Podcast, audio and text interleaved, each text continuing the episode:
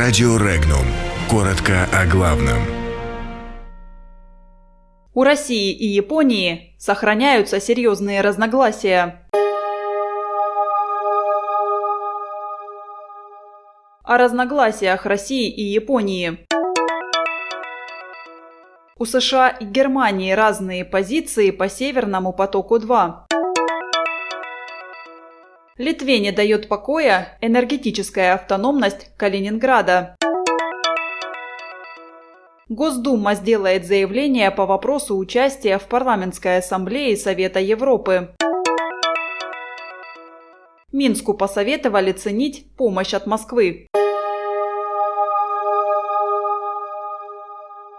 Несмотря на диалог между Москвой и Токио по мирному договору, между двумя сторонами по-прежнему сохраняются существенные разногласия по этому вопросу. Об этом по итогам переговоров в Москве с министром иностранных дел Японии Таро Коно сделал заявление глава МИД России Сергей Лавров. При этом Лавров отметил, что стороны договорились работать на основе Советско-японской декларации 1956 года и политическая воля лидеров двух стран полностью нормализовать отношения между Россией и Японией побуждает этот диалог активизировать.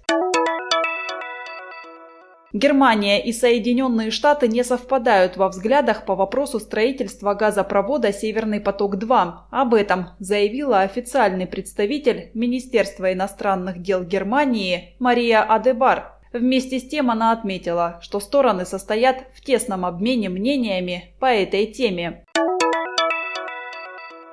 В руках России козырь против стран Прибалтики. Калининград заговорил о будущем транзите газа через Литву. Министр энергетики Литвы заговорил о геополитическом шантаже из-за электричества.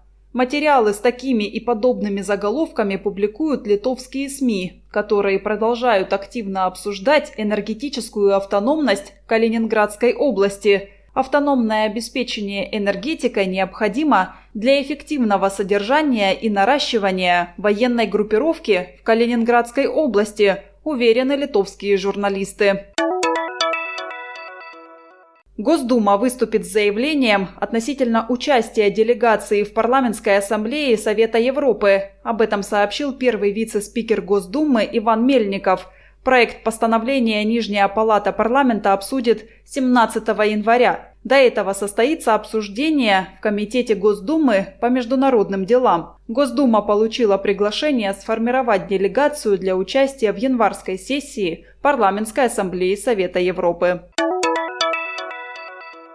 Белоруссия должна оценить оказываемую Россией кредитную поддержку. Об этом заявил председатель правительства России Дмитрий Медведев. Он отметил, что в настоящее время объем кредитной помощи Минску со стороны Москвы превышает 6,5 миллиардов долларов, не считая связанного кредита на строительство атомной электростанции. При этом, несмотря на сложности из-за западных санкций, Москва не требует от Минска возврата ранее выданных кредитов и продлевает их.